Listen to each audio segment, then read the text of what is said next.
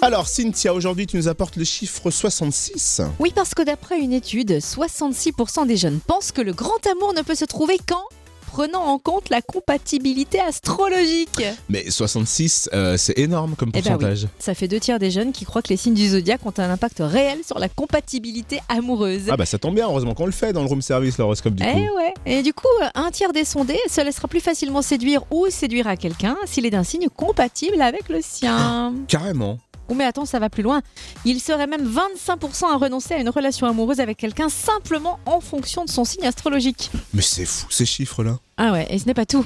D'après, parce qu'on ne nous dit pas tout, d'après ce sondage, il existerait même un classement des signes privilégiés avec lesquels entretenir une relation amoureuse. Alors par exemple, en première position, on trouve les Verseaux, plébiscités pour leur caractère honnête, chaleureux et spontané. Mhm. Ensuite, ce sont les Béliers, les Vierges et les Poissons qui attirent aussi pas mal de prétendants. Pourquoi je vois pas mon signe dans le lot Ouais, bah moi non plus, tu crois que c'est mauvais signe Je pense, je sais pas. Il faut croire qu'avec des signes, euh, on referait le monde.